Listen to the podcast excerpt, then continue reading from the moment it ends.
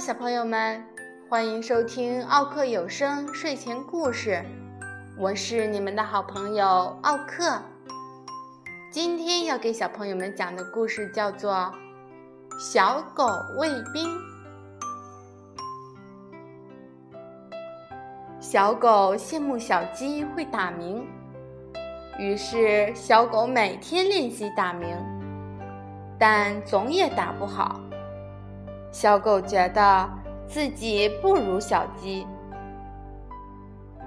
爸爸告诉小狗，每种生命都有自己的特点，千万不要拿自己的短处去和别人的长处比。比如，小猫会抓老鼠，小兔子能吃很多的青菜，但是小猫又会爬树。小狗一边喝水，一边问爸爸：“我的长处是什么？”爸爸说：“是当卫兵。”小狗有了理想，它要当一名出色的卫兵。爸爸告诉小狗：“当卫兵要先从学会保卫自己开始。”爸爸打开电脑，给小狗播放保卫自己的课程。人的身体内部非常重要，皮肤是保护身体的万里长城。每个孩子都要从小养成保卫身体与外界的通道的习惯和本领。人体同外界的重要通道有三处。嘴、大便的地方和小便的地方，这三个地方，除了爸爸妈妈和自己，别人是不能碰的，更不能抚摸。如果有人碰，要马上躲开，并立即告诉爸爸妈妈。从此。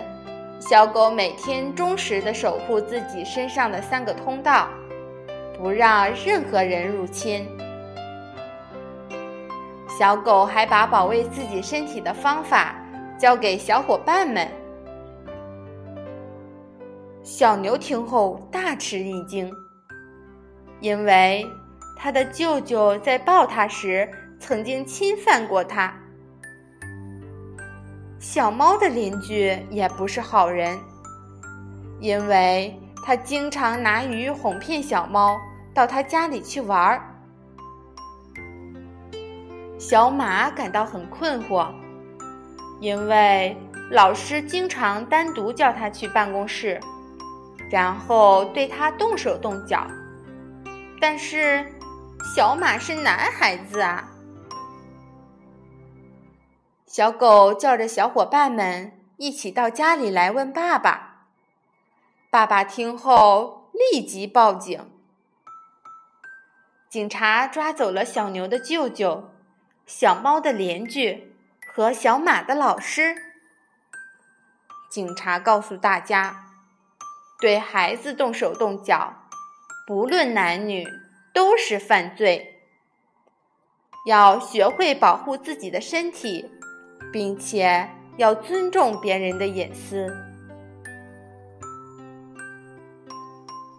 小朋友们，你们记住了吗？要保护好自己身上的三个重要通道，而且要尊重别人的隐私。好啦，今天的故事就讲到这里了，再见。